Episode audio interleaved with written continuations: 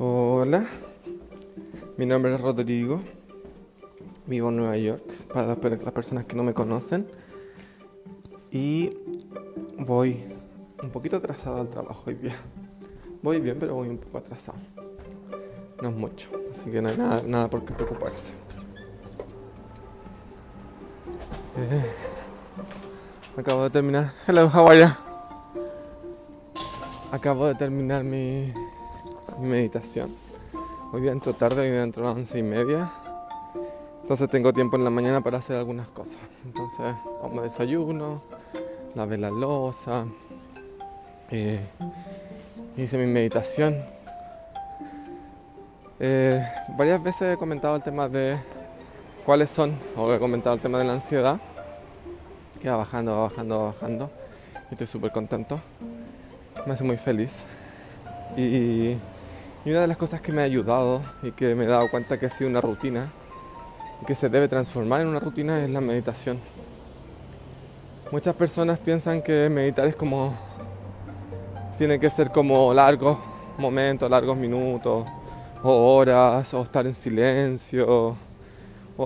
pero hay diferentes formas, diferentes diferentes estímulos. Están las, las eh, meditaciones guiadas que se las recomiendo. Que las encuentran en YouTube, las encuentras también acá en Spotify o en, eh, o en otras eh, plataformas. Y en general son gratis. Por ejemplo, cuando a mí me pasó al comienzo del COVID, no podía dormir porque acá se escuchaba mucha ambulancia, aunque siempre se escucha la ambulancia, policía, bomberos, helicóptero acá en, en, Nueva York, es como las películas, ¿cachai? Es como lo mismo. Entonces, pero en esa oportunidad cuando recién comenzó, era como mucho, era como que, ¿por qué, ¿por qué tanto? Y, no podía dormir, que escuchaba y todo el tema. Entonces lo que hice fue buscar unas meditaciones nocturnas para poder dormir y hicieron mucho efecto. Tenía, el tipo tenía, tiene una voz que como que susurra al final y como que te empiezan como a caer, a caer. Y bueno, también unas meditaciones para... Hay meditaciones para todos. De hecho hice una vez una meditación para poder hablar con tu maestro interior. Las personas que profundizan más con el tema. Todos tenemos un, maestro interior que es como algunas personas le llaman Dios, otras personas le llaman eh, tu ego o tu yo. Y, te puedes eh, comunicar y entender un poco qué es lo que tú quieres, qué es lo que tú esperas. Entonces, es como... Esa meditación fue súper interesante en términos de, de poder entender qué me, qué me estaba sucediendo en ese momento. Hay otras meditaciones que son para relajarse, por ejemplo la del, día, la del día de hoy fue para eso.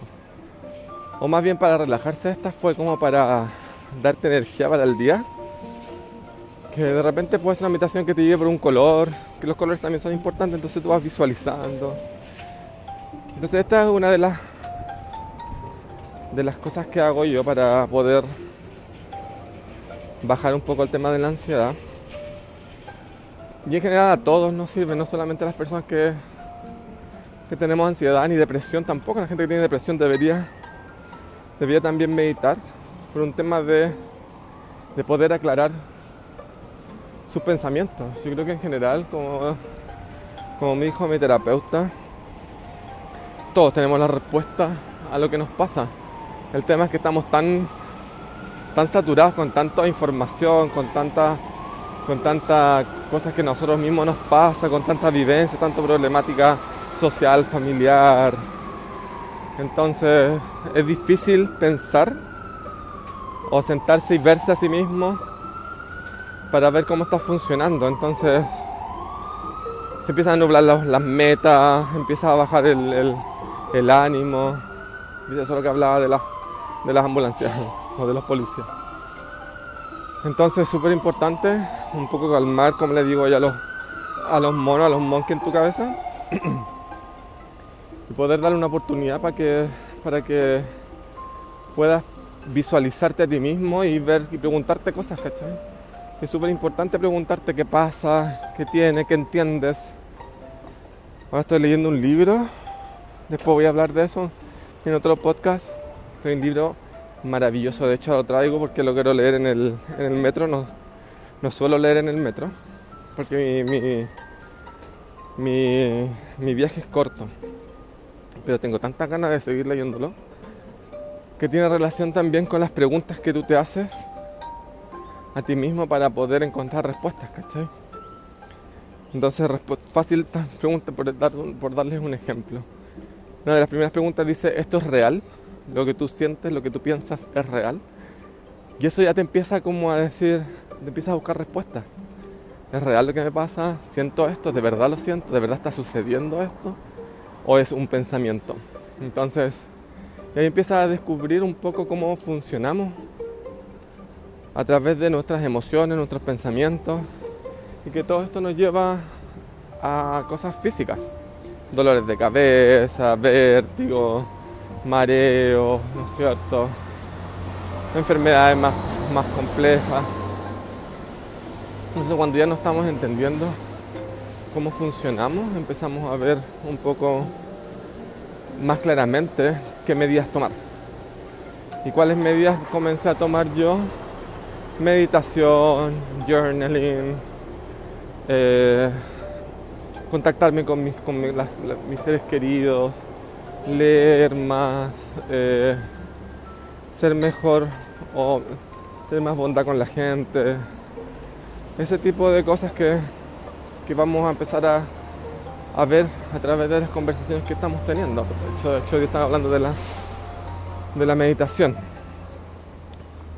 Una de las cosas que, mencionaba al comienzo de este podcast era que yo ya tengo la rutina. Entonces, la meditación en sí calma en el momento, claramente. Pero para que esto sea efectivo en el tiempo, se prolongue y sea una, un tema de tranquilidad constante y más, más plena, tiene que ser todos los días. Yo lo hago 10-15 minutos todos los días y me ha funcionado muy bien.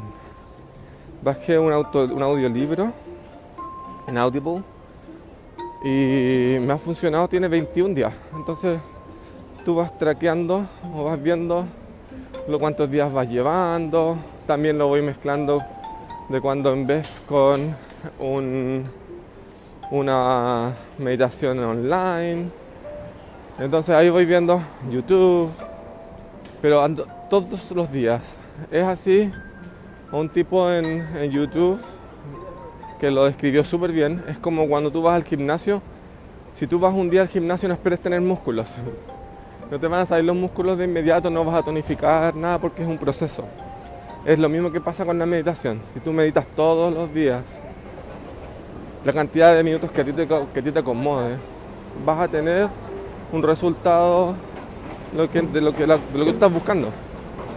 Entonces después se vuelve tan rutinario como lavarse los dientes, que es como, e incluso es mejor, porque a esta altura yo ya, yo, disfruto, yo disfruto hacer mi meditación.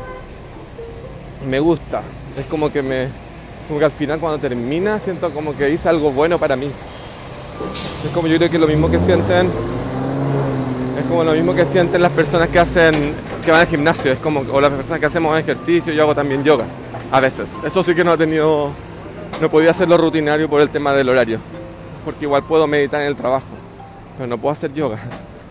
Entonces, eh, el tema del, de la meditación es eso. Bueno, la gente que hace ejercicio, como les decía, me debe entender que es como cuando terminamos de hacer una rutina, es como una satisfacción que solamente tú la, puedes entender. Es como, no sé, es como cuando terminas un trabajo de la universidad, del colegio, o cuando terminas un proyecto, o cuando yo termino mis, mis crochets. Es como esa es la, la, satisfacción que sientes, como una cosa rica.